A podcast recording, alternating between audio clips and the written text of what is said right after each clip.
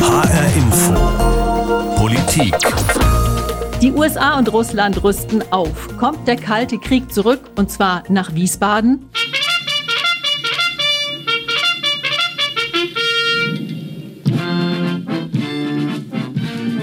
Eine Militärkapelle Anfang November in der Lucius D. Clay Kaserne der US-Armee in Wiesbaden. Eine eher kleine militärische Zeremonie, die kein großes Aufsehen erregt hat. Ja, ich habe tatsächlich auch gedacht, na ja, irgend so ein Anlass, der keine große Bedeutung hat. Naja, aber wenn das so unwichtig war, warum hat sich dann im fernen Moskau Sergei Ryabkov aufgeregt? Das ist der stellvertretende russische Verteidigungsminister. Der hat geschimpft, das erinnere ihn an die Kuba-Krise. Diese Kuba-Krise, die war 1962 und damals hätte es um ein Haar einen Atomkrieg gegeben zwischen den USA und der Sowjetunion. Und was damals folgte, war der sogenannte Kalte Krieg. Ein Aufrüstungswettkampf, der eigentlich vorbei war. Wir fragen, kommt der jetzt wieder zurück? Und was hat das Säbelrasseln aus Wiesbaden zu bedeuten? Wir, das sind Anne Bayer und Christoph Keppeler. Russland hat also ziemlich heftig auf diese sogenannte Reaktivierung in Wiesbaden reagiert. Du hast es gerade schon angesprochen. Sergei Ryabkov, der stellvertretende russische Verteidigungsminister, hat sich prompt zu Wort gemeldet und sich nicht nur aufgeregt, sondern auch gleich gedroht. Jetzt müsse Russland auch in Anführungsstrichen nukleare Mittelstreckenraketen in Europa stationieren. Ja, Mittelstreckenraketen. Die Älteren unter uns erinnern sich, Anfang der 80er Jahre, da hatten die USA und die Sowjetunion gegenseitig aufgerüstet mit solchen Mittelstreckenraketen. Das waren sowjetische SS-20 und amerikanische Pershing 2. Aber ich habe gedacht, die sind doch seit spätestens 91 alle weg. Ja, das waren sie auch. Äh, es gab das INF-Abkommen von 1987 und darin hatten sich die USA und Russland darauf geeinigt, nuklear bestückbare Mittelstreckenraketen abzuschaffen. Ronald Reagan und Michail Gorbatschow waren das damals. Und daraufhin wurde auch das Kommando aufgelöst. Das war 1991. Okay, aber das ist ja jetzt auch schon wieder seit zwei Jahren Geschichte, denn da hat US-Präsident Donald Trump diesen Vertrag wieder aufgelöst, offiziell als Reaktion auf Russland. Das heißt, theoretisch kann es diese Raketen wieder geben. Ja, theoretisch. Also alles ein heißes Eisen. Und das Verhältnis zwischen Russland und den USA, das hat sich ja seither nicht wirklich wieder verbessert. Auch nicht unter Joe Biden, dem Nachfolger von Donald Trump. Im Gegenteil, schon seit der Annexion der Krim und den prorussischen Separatisten, die einen Teil der Ostukraine erobert haben, sind die Fronten ziemlich verhärtet. Das hat man auch in Genf gesehen bei den diplomatischen Verhandlungen in dieser Woche. Die sind ja mehr oder weniger auch gescheitert, denn da gab es bisher kein Entgegenkommen auf keiner der beiden Seiten. Okay, Christoph, dann lass uns doch jetzt mal nach Wiesbaden schauen, beziehungsweise dort mit Andrea Bonhagen sprechen, denn die kennt sich mit dem Thema ziemlich gut aus. Hallo Andrea. Hallo. Hallo. Andrea, du bist ja unsere Korrespondentin in Wiesbaden, hast dich sehr ausführlich mit diesem Thema beschäftigt, was da in dieser kleinen Kaserne in Mainz-Kastell derzeit passiert. Was hat dich denn an diesem, ich sage jetzt mal auf den ersten Hinblick recht unscheinbar wirkenden Ereignis irritiert? Ja, eine der Sachen, die ich in dem Zusammenhang gefunden habe, war eine Grafik in der britischen Zeitung Sun. Und da sieht man eine Landkarte, Mainz-Kastell, der eine Flock, Moskau der andere Flock. Und zwischen diesen beiden Orten einen schönen Raketenflugbogen. Von hier, von Wiesbaden nach Moskau, über Moskau dann eine Art Atompilz, zack, vernichtet. Da habe ich erstmal große Augen gemacht. Ähm, nun kann ja, man sagen, auch ein bisschen gruselig. Ja. ja, nun kann man sagen, gut, die Sun ist nicht besonders seriös, aber die Times hat auch berichtet, dass diese neue Einheit, die da jetzt eingeweiht worden ist in Wiesbaden, das 56. Artilleriekommando, dass die Hyperschallraketen namens Dark Eagle bekommen soll. Woher hat der Autor das? Ich habe ihn angemeldet. Seine Quelle, hat er geschrieben, ist das US-Militär. Er ist sich sicher, die Waffen, die werden in Mainz-Kastell stehen, in diesem Wiesbadener Stadtteil.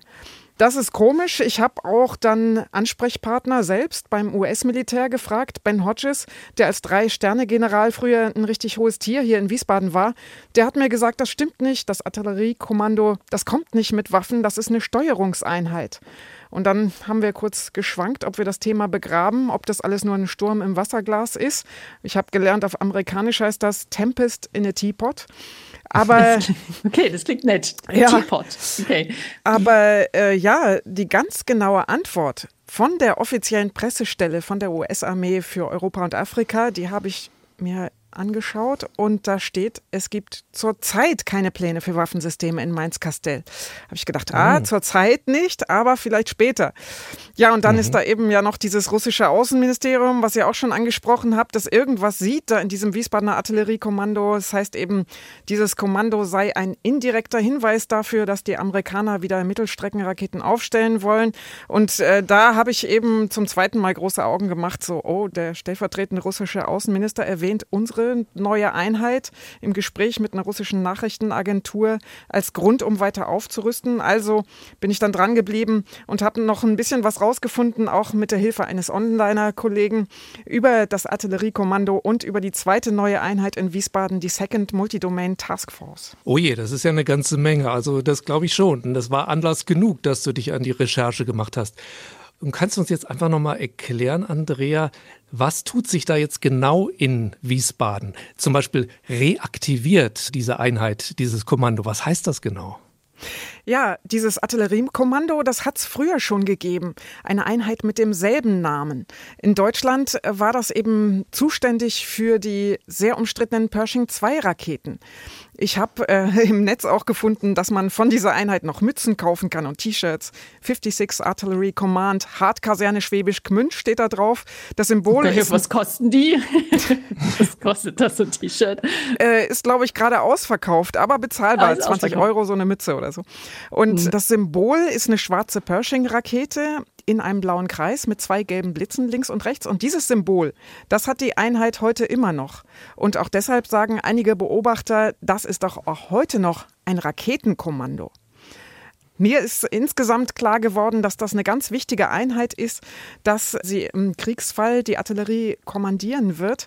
Also wenn was hoffentlich nicht geschehen möge, aber wenn die USA Krieg führen sollte gegen Russland, gegen Afghanistan, Iran oder sagen wir Äthiopien, dann wird die Artillerie, also das heißt Bodentruppen, Kanonen, Panzer, Raketen, das wird von Wiesbaden aus gesteuert. Einfach weil man hier näher dran ist als in den USA, weil man hier auch schon mit anderen Ländern zusammen trainiert, kooperiert hat, falls es ein Bündnis geben sollte. Und es hat sich also wirklich was getan in Wiesbaden. Zu diesem Artilleriekommando ist eben eine weitere Einheit hier neu angekommen, die Second Multidomain Task Force, eine Einheit, die in vielen Bereichen operiert. Dazu gehört auch Aufklärung und Raketenabwehr. Und äh, diese Einheit, die gehört zu einem ganz neuen Militärplan. Okay, Andrea, also wenn ich das jetzt nochmal kurz zusammenfassen kann, es geht also weniger um die Frage, was tut eigentlich dieses 56. Artilleriekommando mit den 200 Soldiers sind es, glaube ich, oder? Ja. Als vielmehr um die Frage, was kann und darf diese sogenannte Second Multi-Domain Task Force eigentlich überhaupt? Ja, genau, aber das sind ja momentan auch nur 300 Soldaten. Ja, aber es gibt zusätzlich noch ein Papier der Army, das hast du auch recherchiert, Andrea. Und aus dem geht hervor, dass diese Taskforce diese Hyperschallraketen zumindest rein theoretisch unterstellt sind. Also ehrlich gesagt, ich bin jetzt nicht ganz so firm, was Raketen betrifft. Kannst du mir da nochmal auf die Sprünge helfen, Andrea? Also was können diese Hyperschallraketen eigentlich überhaupt? Ja, vielleicht hat der eine oder die andere das mitbekommen. Die waren ja gerade in den Nachrichten. Der Kim Jong-un in Nordkorea hat gerade gesagt, er hat wieder erfolgreich Hyperschallraketen getestet. Russland und China haben solche Raketensysteme auch, die USA auch, aber die sind noch nicht ganz ausgereift. Die Prototypen sollen nächstes Jahr fertig sein. Und ihr kennt äh, vielleicht Überschallflugzeuge, die also schneller fliegen als mhm. der Schall, da knallt das manchmal. Und Hyperschall ist noch schneller als Überschall. Also ein Auto fährt 50 Kilometer die Stunde. Hyperschall heißt 24.000 Kilometer pro Stunde. Und die haben okay. eine, ja, das ist schon eine Ansage. Die haben eine riesige mhm. Reichweite. Die können einmal um den Erdball fliegen. Und das sind Raketen, die sehr gut steuerbar sind. Also noch im Flug. Man kann damit quasi Haken schlagen, so dass Abwehrsysteme die nicht mehr erreichen können. Und das ist erstmal nur eine Flughülle. Da kann man dann normale Waffen draufsetzen oder auch Atomsprengköpfe.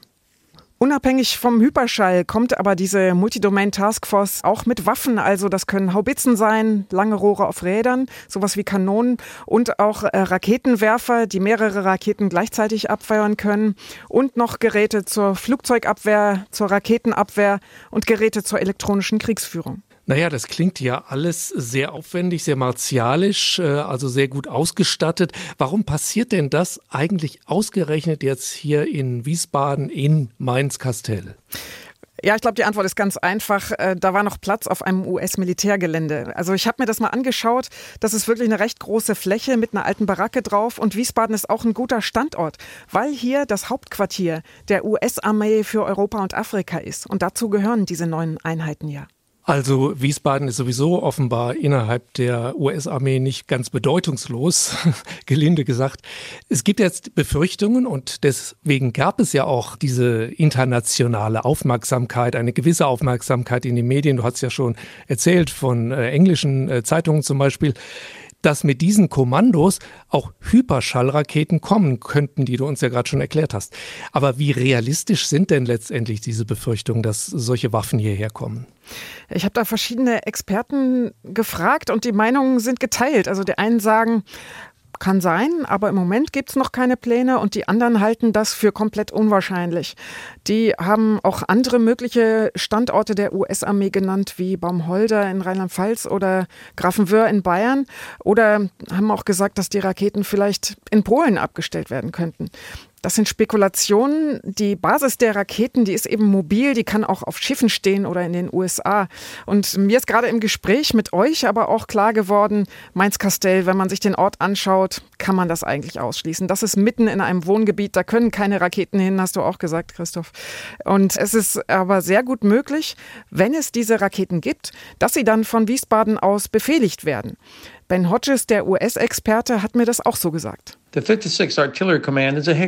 Das Artilleriekommando ist eine Zentrale. Es hat keine Raketensysteme oder Waffen. Es ist ein Führungskommando für die Artillerie und ist verantwortlich für die Koordination. Es steuert Waffeneinsätze.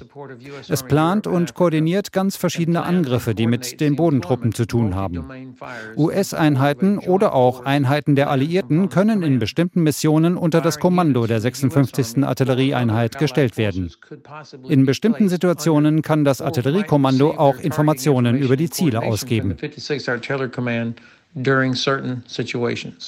Okay, also dieser Ben Hodges, der war mal früher beim Militär, ist es jetzt nicht mehr.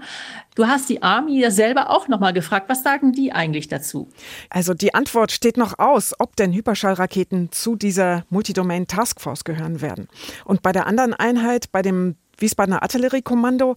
Diese Einheit hat ja einen Zwei-Sterne-General und der hat gesagt, mein Kommando wird den Einsatz von künftigen Langstreckenwaffen möglich machen. Künftige Langstreckenwaffen, das können eigentlich nur diese Hyperschallraketen sein. Wir haben dazu natürlich auch die Bundesregierung äh, gefragt, also die deutsche Regierung, ob die was weiß über die Pläne der Amerikaner in Wiesbaden.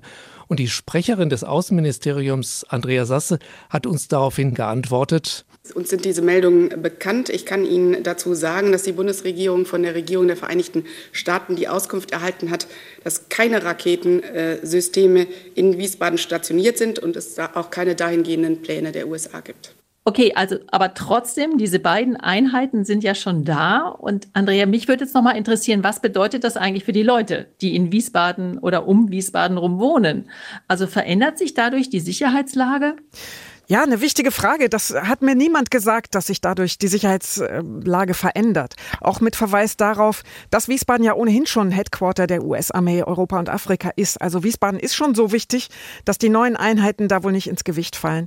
Und man kann ja auch argumentieren, so machen das die Amerikaner ja auch so ein bisschen, Wiesbaden, Deutschland und Europa wird noch sicherer mit diesen beiden neuen Einheiten.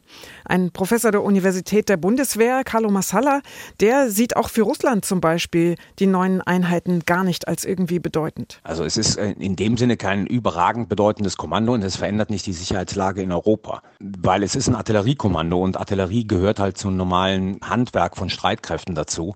Dadurch erhöht sich keinerlei Bedrohungslage für irgendwelche potenziellen Gegner der NATO-Staaten. Andere sehen das aber auch einfach als Signal von den Amerikanern an Russland nach dem Motto, hier, wir können sowas auch, wenn wir wollen. Okay, das lassen wir uns dann gleich nochmal einordnen von einem Experten. Vielen Dank, Andrea, an dieser Stelle für die Zusammenfassung deiner interessanten Recherche. Danke, Andrea. Ja, gerne. Tschüss. So, da hat äh, Andrea Bonhagen, unsere Korrespondentin in Wiesbaden, ja schon allerhand rausgefunden. Es tut sich da etwas in Wiesbaden bei der US-Armee. Ja, aber ehrlich gesagt, ich finde, das klingt schon vieles noch danach. Ja, man könnte das und das machen. Diese Hyperschallraketen könnten kommen oder aber auch nicht. Also man weiß es nicht, aber wahrscheinlich eher nicht, oder, Christoph? Ja, lassen wir uns von einem, der sich da gut auskennt, das Ganze mal einordnen. Von einem Sicherheitsexperten. Marco Overhaus von der Stiftung Wissenschaft und Politik in Berlin. Also einmal wird da dieses 56. Artilleriekommando der Amerikaner äh, in Wiesbaden reaktiviert. Und dann gibt es eben diese Multi-Domain Task Force. Davon gibt es fünf insgesamt und äh, die US-Armee will diese weltweit stationieren und eine davon ist eben auch schon im letzten September in Wiesbaden stationiert worden. Was hat es denn mit diesen neuen Task Forces auf sich, Herr Oberhaus? Also was es damit auf sich hat, das ist äh, so eine, eine neuerartiger Einsatzverband des US-Heeres. Der hat aus Sicht der amerikanischen Militärs Modellcharakter und soll auch die zukünftige Modernisierungsrichtung der US-Streitkräfte mit vorgeben. Da geht es vor allen Dingen darum, dass die USA in Zukunft in der Lage sein wollen, besser über die verschiedenen Operationsräume hinweg, also Land, Luft, Boden, Cyber, Weltraum, ähm, handeln zu können. Und in diesem Sinne haben diese Multi-Domain Task Forces für die US-Streitkräfte, insbesondere aber fürs Heer, Modellcharakter. Also die laufen sozusagen erstmal in einer Art Probemodus mit, äh, wenn ich das richtig verstanden habe. Äh, unsere Kollegin Andrea Bonhagen, die hat ja recherchiert, es sollen keine Hyperschallwaffen in Wiesbaden stationiert werden. Aber nach dem Konzept, das ich mir auch schon mal angeguckt habe, jedenfalls oberflächlich, sollen doch solche Hyperschallwaffen zu solchen Kommandos, zu solchen Multi-Domain-Taskforces dazugehören. Das hieße doch dann auch, dass die nach Wiesbaden kämen, oder? Nein, das heißt es äh, nicht automatisch. Also zum einen ähm, sehen, sehen, sozusagen die Baupläne äh, des US-Heeres, äh, sehen grundsätzlich das vor, dass diese Multi-Domain Taskforces auch mit landgestützten äh, Mittelstreckenraketen ausgestattet werden können. Also das sind zum einen diese Hyperschallwaffen, die Sie schon angesprochen haben. Es sind aber auch noch andere Raketen, die auch landgestützt sind und die früher vom INF-Vertrag verboten waren, also dem Vertrag über das Verbot landgestützter Mittelstreckenwaffen. Aber ob die tatsächlich stationiert werden, also ob die nach Deutschland oder nach Europa kommen, ist am Ende eine politische Entscheidung. Da müsste auch die Bundesregierung zustimmen. Mhm. Und ähm, es ist auch so, dass die ja nicht irgendwie physisch verbunden sind. Also es gibt keinen Grund dafür, dass die dann zwingend auch in Wiesbaden stationiert werden müssen. Das ginge darum, dass die dann vielleicht woanders stünden, aber sie würden dann von Wiesbaden aus äh, gesteuert werden. Das geht ja alles heutzutage digital.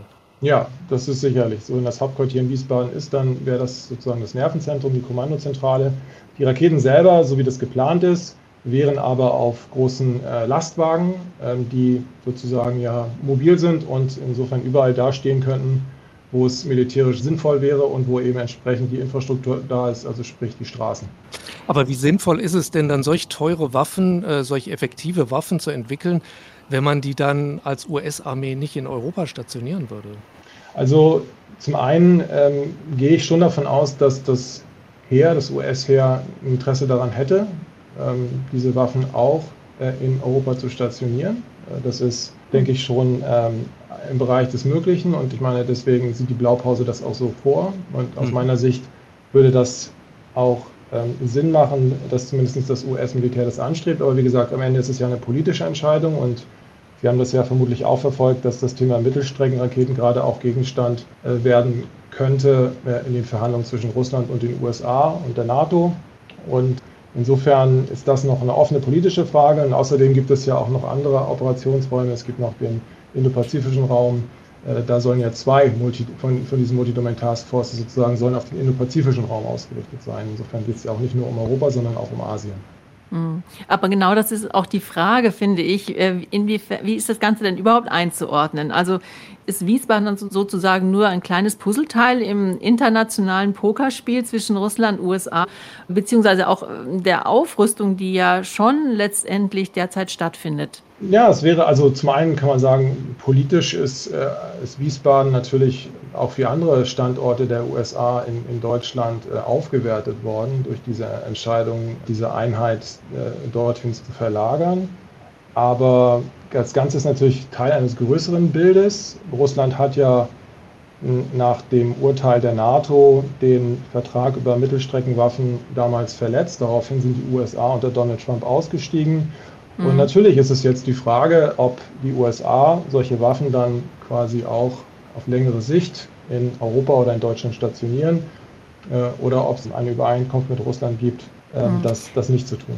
Würden Sie denn sagen, es ist zu viel, äh, da vom Kalten Krieg zu sprechen, also dass der eventuell jetzt zurückkehrt, eben nach Deutschland oder konkret nach Wiesbaden? Ja, ich würde ich würd nicht vom Kalten Krieg sprechen, weil so, solche historischen Analogien sind immer ein bisschen schwierig, aber natürlich ist, äh, ist diese Stationierung und die Diskussion, die wir darum haben oder hoffentlich noch intensiver führen werden, ist natürlich Teil einer, einer rapiden Verschlechterung des Verhältnisses zu Russland.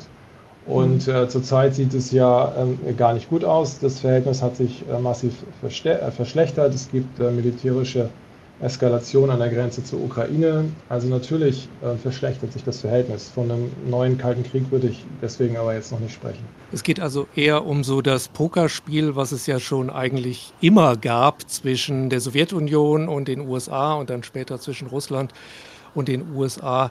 Mir ist übrigens jetzt aufgefallen, beide neuen militärischen Kommandos oder Einheiten, die da eingerichtet worden sind in Wiesbaden im vergangenen Jahr, haben ja mit Mittelstreckenraketen zu tun. Die einen, dieses äh, 56. Artillerieregiment, hat ja früher diese äh, Pershing 2 Mittelraketen, äh, Mittelstreckenraketen geführt. Ähm, die könnten das ja theoretisch auch machen. Sie sollen es nicht tun, sagt man. Aber auch äh, diese Multi-Domain Task Forces können auch Mittelstreckenwaffen äh, führen. Also ähm, da gäbe es ja dann sozusagen zwei Optionen für die Amerikaner, falls sie äh, bei einer Eskalation Mittelstreckenwaffen äh, wieder einführen wollten in Europa. Ja, das sind eigentlich keine zwei Optionen, sondern die, diese beiden äh, sozusagen Einheiten, also das 56. Artilleriekommando und die Multidomain Task Forces sind ja zwei, zwei Paar Schuhe. Das Artilleriekommando ist eben ein Kommando, wie der Name schon sagt, also eine Art Nervenzentrum, eine Kommandozentrale. Das wäre zuständig äh, für Planung und Koordinierung von Einsätzen und diese Multidomain Task Force ist eben ein Einsatzverband. Also das wäre dann der Ort, wenn es denn so käme, äh, wo solche Waffen dann untergebracht wären. So, und das äh, Artilleriekommando hat eine größere Aufgabe. Es, es würde dann unterschiedliche Waffensysteme sowohl der USA als auch mit den NATO-Verbündeten äh, im, entweder im Übungsfall oder im Krisenfall koordinieren. Und davon wäre dann äh, die Multidomain Task Force mit ihren Waffen eine Komponente. Und diese Waffen ja. würden dann, Mittelstreckenwaffen, würden dann auch äh, im Einklang mit den Verbündeten, also auch gerade äh, mit der deutschen Bundesregierung, also innerhalb der NATO dann auch aufgestellt, wenn überhaupt. Ja, also das ist natürlich zum einen müsste, also nach meinem Verständnis jedenfalls, natürlich die Bundesregierung auch einer solchen Stationierung zustimmen. Ähm, ich kann mir nicht vorstellen, dass das ohne so eine Zustimmung gehen würde. Und es wäre politisch natürlich auch äh, in der NATO ein Thema. Also das wäre denke ich, nichts, was die USA jetzt äh, einseitig machen würden oder auch oder bilateral mit Deutschland, sondern das wäre ein ganz zentrales NATO-Thema. Und wie gesagt, es ist ja auch, wenn man den Äußerungen amerikanischer Vertreter äh, zuhört, es ist ja auch Teil dessen, was Russland angeboten wurde, äh, für die Gespräche über diese Mittelstreckenwaffen zu reden. Hm. Aber haben Sie, können Sie verstehen oder ist äh, aus Ihrer Sicht Russland zu Recht verärgert? Wir haben ganz am Anfang der Sendung über die Reaktionen des stellvertretenden russischen Außenministers Sergei Ryabkov gesprochen. Der war ziemlich sauer äh, und hat auch gleich tatsächlich gedroht. Äh, können Sie das nachvollziehen oder wie ist das aus Ihrer Sicht zu bewerten? Nein, ich habe Schwierigkeiten, das nachzuvollziehen, äh, weil zum einen Russland selbst das Tabu gebrochen hat und Mittelstreckenwaffen, landgestützte Mittelstreckenwaffen entwickelt und eingeführt hat Und daraufhin, ähm, bei allen Fehlern, die Trump hatte, das war sozusagen der Stein, äh, der, das, äh, der das Ganze sozusagen ins Rollen gebracht hat und zum Kollaps des INF-Vertrags geführt hat. Und ich denke, dass die Diskussion, äh, ob und inwiefern wir auch die Verteidigung in der NATO stärken müssen, ist eine Reaktion auf das russische Verhalten. Ähm, das heißt aber natürlich nicht, dass es jetzt unter allen Umständen darum gehen muss, dass wir in, in der NATO äh, immer mehr Waffen sozusagen anhäufen. Aber ich verstehe schon sehr gut, dass äh, wir mit den Russen darüber reden müssen, inwiefern eben auch die Bedrohung, die durch Russland ausgeht, mit Mittelstreckenraketen und mit den Truppen, die sozusagen an der Grenze zur Ukraine stehen, also wie wir damit umgehen. Und dann hoffentlich zu einer Situation kommen, wo auf beiden Seiten konventionelle Waffen ähm, reduziert werden können. Aber das, was in Wiesbaden gerade passiert, äh, spricht nicht dafür, dass wir eine neue Kuba-Krise haben, wie das Ryabkov gesagt hat. Sie hatten ja schon gesagt, also Kalter Krieg, das fänden Sie übertrieben. Also es ist so, wenn, wenn die USA tatsächlich solche Hyperschallwaffen, die haben ja, muss man ja auch sagen, die sind ja auch gefährliche Waffen, die Russland übrigens auch entwickelt und China auch entwickelt. Also solche Waffen, die extrem schnell sind und extrem manövrierfähig sind, wenn, wenn äh, die USA solche Waffen in Europa einführen würden, dann würde das selbstverständlich ähm, ähm, erhebliche Fragen aufwerfen. Also man kann davon ausgehen, Russland würde entsprechend re reagieren, es wäre die Gefahr einer Eskalationsspirale da.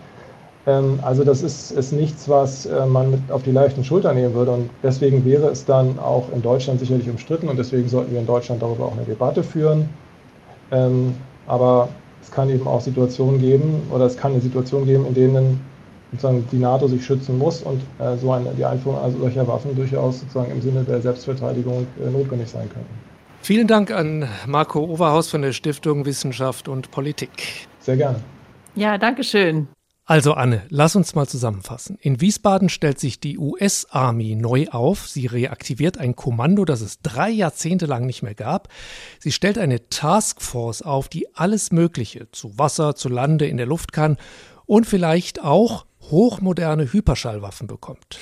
Ja, und dass darüber spekuliert wird, ob solche Waffen überhaupt nach Wiesbaden kommen, das ist ein Teil des Pokers zwischen Russland und den USA um eine neue gegenseitige Aufrüstung. Und sollten dabei die Amerikaner auch in Deutschland neue Raketen aufstellen, dann wäre das sicher hier bei uns umstritten. Deshalb ist es ja auch gut, dass wir durch die Recherchen von unserer Kollegin Andrea Bonhagen dafür schon mal ein wenig mehr über die Hintergründe jetzt wissen. Das war HR Info Politik. Diese Sendung gibt es auch als Podcast bei Spotify, in der ARD Audiothek oder auf hrinforadio.de und da gibt es natürlich auch viele andere Podcasts aus der HR Info Politik Redaktion und spannende Interviews. Ja, und ganz aktuell hat unsere Kollegin Mariella Milkova in HR Info das Interview mit YouTuber und Wissenschaftsjournalist Mirko Drotschmann alias Mr. Wissen to Go darüber geredet, wie er es schafft, vor allem junge Menschen mit seinen Erklärvideos zu aktuellen politischen und gesellschaftlichen Themen anzusprechen. Ich bin Anne Bayer. Und ich bin Christoph Keppeler.